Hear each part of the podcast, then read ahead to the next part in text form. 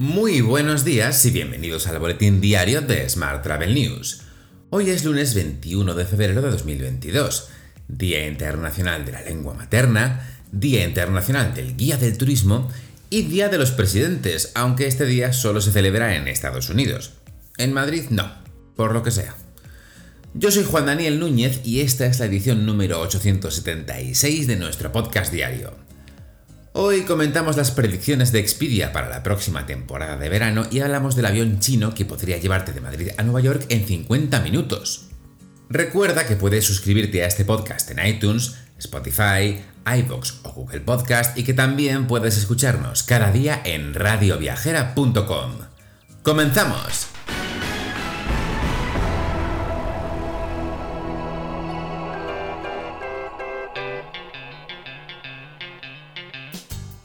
Alemania saca a España de la lista de países de alto riesgo por COVID.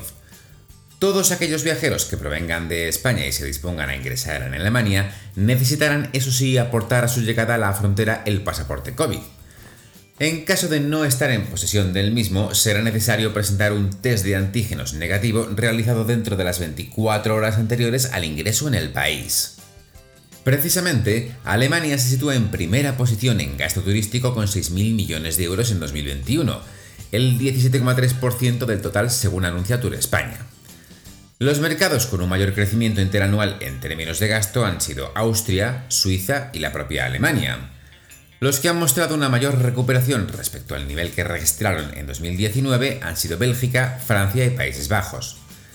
En el otro extremo se encuentran Corea, China y Japón, mientras que Rusia ha mostrado un crecimiento del 13%. Más asuntos. Peter Kern, el CEO del grupo Expedia, cree que 2023 será el año en que dejemos de predecir la recuperación de los viajes y empecemos a disfrutarla. Pero antes de eso, pronostica algo más audaz.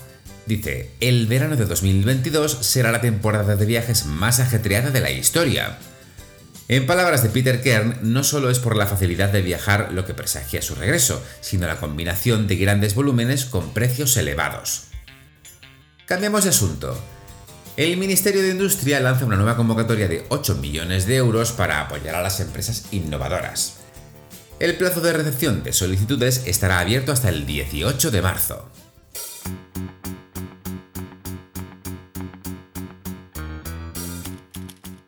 En la información sobre agencias, te cuento que Nautalia rompe el bloqueo con la SEPI y obtiene un rescate de 85 millones de euros. La agencia de viajes y aerolínea Vamos se convierten de esta forma en el último grupo turístico en recibir un balón de oxígeno. La decisión del holding, dependiente de Hacienda, termina así con un atasco de varios meses. Esta ayuda se canalizará a través de un préstamo participativo por importe de 43,35 millones y un préstamo ordinario de 41,65 millones de euros.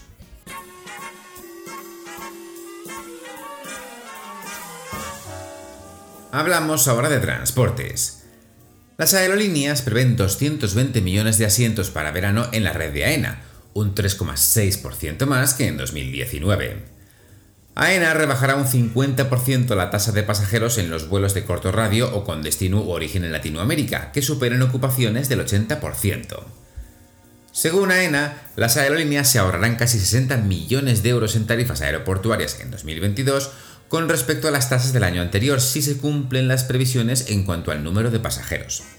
Eso sí, la rebaja de las tasas aeroportuarias de AENA no contenta a las aerolíneas, aunque las reduce a partir de marzo en un 3,17%, las compañías aéreas deberán asumir el importe de los controles sanitarios en los aeropuertos.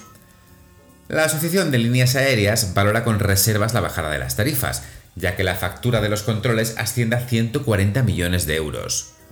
Por su parte, la patronal exige una reducción aún mayor, mientras que Ryanair e IATA han abogado por impugnar directamente esta decisión.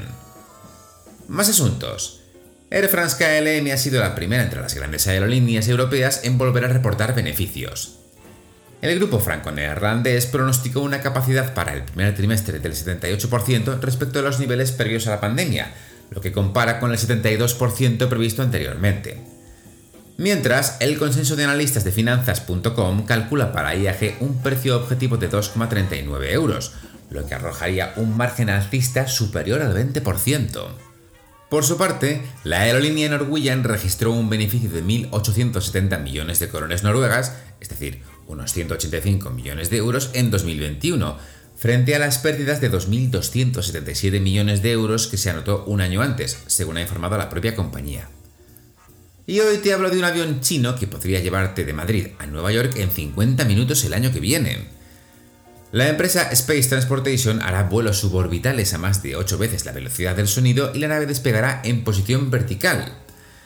La mecánica de vuelo es muy parecida a la que se utiliza actualmente por Virgin Galactic para sus vuelos turísticos, empleando una nave nodriza y otra donde realmente se encuentran los pasajeros.